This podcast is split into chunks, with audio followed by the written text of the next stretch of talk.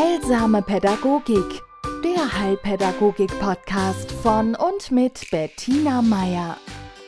Herzlich willkommen zu einer neuen Folge von Heilsamer Pädagogik. Heute ist die Überschrift Glaubenssätze. Glaubenssätze, das hört sich immer so, ja, das ist in der Psychologie und in der Esoterik ein Thema. Und da geht es dann immer, Glaubenssätze zu transformieren und Glaubenssätze zu verändern und Glaubenssätze, äh, was weiß ich, ja. Und Glaubenssätze sind ja Überzeugungen, die man im Lauf seines Lebens aufgeschnappt hat, meistens schon von frühester Kindheit an. Man sagt ja oft so mit der Muttermilch aufgesogen, wie das Leben funktioniert, wie, ja, was möglich ist, was nicht möglich ist. Und es wird in Glaubenssätzen meistens von, sagen wir mal, Schwierigkeiten geredet, ja, also von Glaubenssätzen, die einen begrenzen. Das geht nicht, das kann ich nicht, das tut man so und so und nicht anders. Selten wird von Glaubenssätzen geredet, wo es darum geht, von Ermächtigungssätzen. Ja, im Sinne von, das kannst du, mir steht die Welt offen, mir ist alles möglich, warum denn nicht? Ja? Und äh, die, dieses Feld möchte ich auch aufmachen. Denn natürlich gibt es Gedanken oder Vorstellungen, die uns behindern, in unserer, ja, äh, darin ein äh, erfülltes Leben zu führen oder nur ein halbwegs gesundes, eins, das sich gut anfühlt. Dann gibt es aber auch wirklich viele, die wir auch mitbekommen haben, zumindest diejenigen unter uns, die äh, das Gefühl haben, auf ihr Leben schauen zu können und damit gro im großen Teil zufrieden zu sein. Da wirken auch viele ermunternde Sätze, die man irgendwann gehört hat. Ja? Oder Beispiele, Vorbilder. Ich komme auf das Thema deswegen, weil ich zurzeit oft angesehen werde wie eine ja, wie soll ich sagen, ich komme mir manchmal so ein bisschen vor wie, äh, wie jemand mit äh, zwei Köpfen oder mit einem wie bisschen Alien oder wie mit Heiligenschein oder ja, also Leute bekommen so einen Ausdruck in den Augen von Irritation, Bewunderung, Unglauben. Und das alles nur, weil ich sage oder gesagt habe, ich suche mir eine neue Arbeit ich habe eine neue Arbeit, ich habe ein oder ich plane einen neuen Lebensmittelpunkt. Heißt ja immer, klingt ja immer nett. Also ich persönlich bin der Meinung, ich selber bin der Lebensmittelpunkt und wenn, dann gibt es viele Lebensmittelpünktchen um mich rum. also klingt jetzt ein bisschen sehr heliozentrisch, das Ganze. Nein, ich meine, ja, ich meine einfach nur damit, Lebensmittelpunkt ist immer da, wo das Herz ist. Und, und deswegen ist um mich herum eigentlich ein Universum. Aber gut, die Sache ist die, ich bin 63 und ich habe 40 Jahre meines Lebens Kindern und ihren Familien gewidmet und das sowohl angestellt als auch selbstständig. Und ich habe schon seit längerer Zeit gemerkt, dass was für was auch immer die Kraft da war und was meine Freude war, das schwindet so, die Kraft schwindet so dafür. Also es zieht sich, dafür steht sie mir nicht mehr so zur Verfügung wie für anderes. Ja, also Ideen entwickeln und Dinge und Gedanken in die Welt bringen und ja, auf eine andere Art und Weise kreativ zu sein. So, und das, dieses Gefühl, das da schon lange war, das wurde durch die Ereignissen der letzten Jahre, Corona, erstmal überdeckt. Und dann nach Corona wurde klar, da hat sich nichts verändert, da muss, ich muss eine Veränderung machen.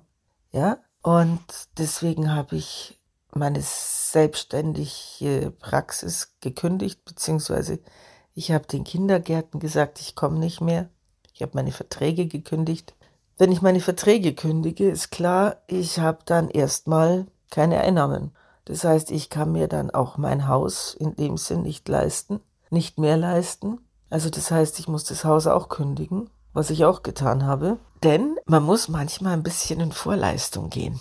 Und man tut sich mit dem Springen wesentlich schwerer, wenn da noch ein Ast ist, an dem man sich klammern kann oder ja, die Plattform noch zu groß ist. Auf alle Fälle das habe ich gemacht und habe mich gleichzeitig natürlich, weil ich meine, ich werde nicht kamikazeartig springen. Ich habe mich gleichzeitig um eine Stelle bemüht. Was heißt, ja, ich habe halt Bewerbungen geschrieben, ein paar. Und habe einfach geschaut, ja, wo treibt, wo, wo kann das Universum mich brauchen? Also ich habe das wirklich nach oben abgegeben. Ich habe gesagt, lieber Gott, ich bitte hiermit um Unterstützung und da, wo ihr mich brauchen könnt, da bitte schreien. Und habe natürlich auch ein paar, paar Wünsche geäußert, ja. Also es sollte mehr mit Erwachsenen sein und es sollte eine Leitungsstelle sein und es sollte in einer schönen Umgebung sein, weil ich bin nun mal Landschafts- und Naturästhet. Und ja, was soll ich sagen? Es ging erstaunlich flott und erstaunlich reibungslos. Also jetzt diese Formalia, ja?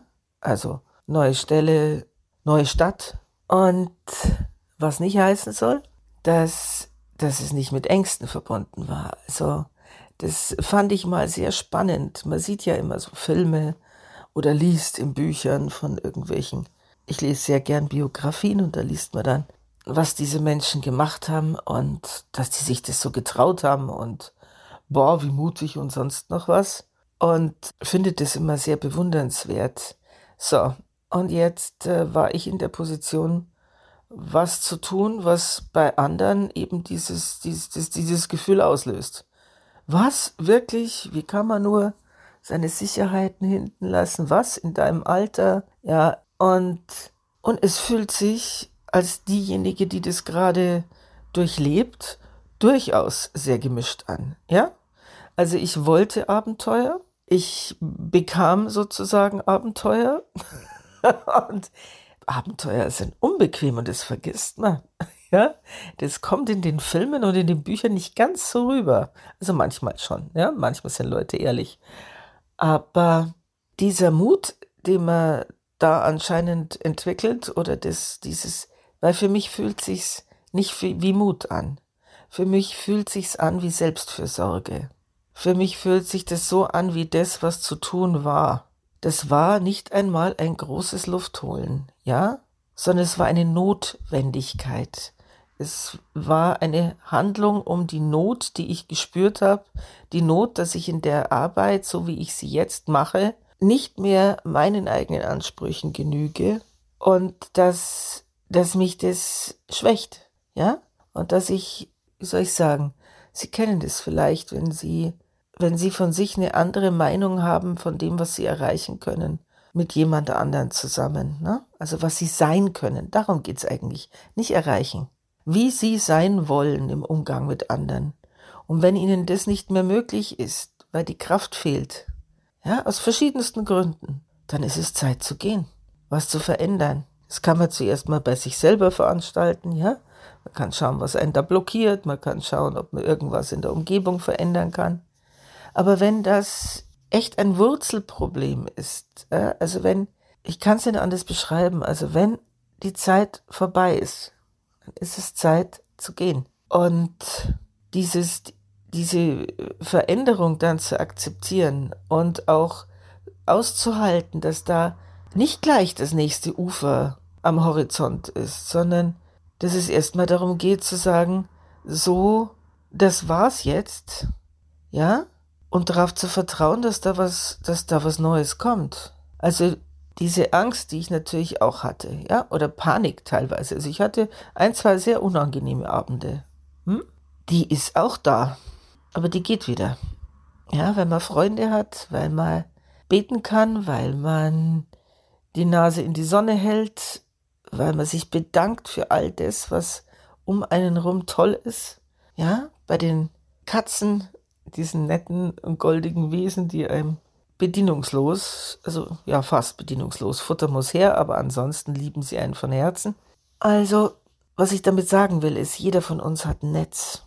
Und jeder von uns, wenn er offen dafür ist, bekommt in solchen dunklen Stunden auch immer wieder Zuspruch.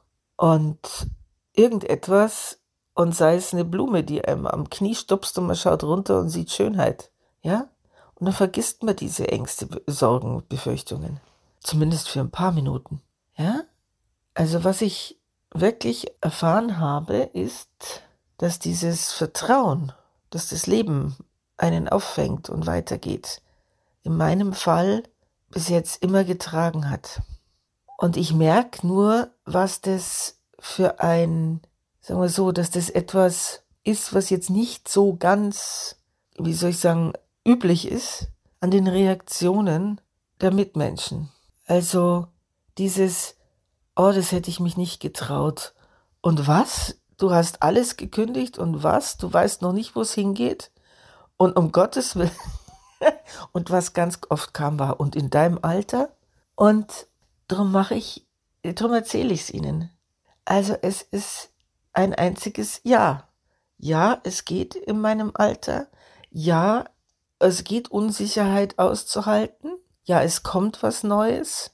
Ja, es ist auf einer Ebene anscheinend mutig, obwohl, wie schon gesagt, es, es war eine Notwendigkeit. Und, und es war Selbstfürsorge. Und zu dieser Art von Selbstfürsorge möchte ich Sie ermuntern und ermutigen. Ja? Nicht glauben, und da sind wir jetzt bei Glaubenssätzen, nicht ungefiltert das übernehmen, was einem so in Fernsehsendungen und auf irgendwelchen Kanälen, wie man es heutzutage reinkriegt, immer wieder vermittelt wird. Oh, über 50 kriegst du keine Arbeit mehr und oh, das ist zu unsicher und man landet unter der Brücke und man, ja, also da, da gibt's ja dann Horrorszenarien, die aufploppen und die, mit denen man dann ständig konfrontiert wird. Die Frage ist, ob man die für sich als, als Referenzwert nehmen will. Oder ob es da irgendwie tief drinnen in einem so, so eine Sicherheit gibt, die sagt, es geht weiter, bin geführt, es wird immer weitergehen. Ja? Und ich meine, natürlich fällt es einem leichter, wenn man die Erfahrung schon öfter gemacht hat. Und natürlich gibt es Leben, da fühlt sich das viel, viel zäher an. Ja? Ich will einfach ausdrücken, dass man wenigstens die Möglichkeit ins Auge fasst, dass es gut gehen könnte. Das langt oft schon. Ja? Ich bin kein von Haus aus Mensch, der hergeht und sagt, ohne Rücksicht auf Verluste und einfach, weil ich mir das denke, ich brauche das, mache ich das. Darum geht's nicht. Sondern es geht darum, reinzuspüren, was brauche ich jetzt, was braucht meine Seele, was braucht meine Kraft, damit sie wirklich zur Kraft werden kann. Also es geht ein bisschen um die Prios, ja? Und es geht darum, ob ich meine Fähigkeiten weiter leben kann oder nicht und in welchem, welcher Umgebung. Und zumindest in meinem Fall und ich denke in dem von ganz vielen anderen, die den, die Ausrichtung haben, dass sie, ja, dass, dass sie weiterhin das Leben von sich und anderen bereichern wollen, da stehen die Chancen gut, dass es gut wird. Und wenn nicht, dann war es ein Versuch wert. Also ich wollte ein bisschen mehr Spannung, Abenteuer und Abwechslung in mein Leben einladen. Weil, ganz ehrlich, dafür ist es doch da, oder? In diesem Sinne eine wunderschöne Woche. Heilsame Pädagogik, der Heilpädagogik-Podcast von und mit Bettina Meier.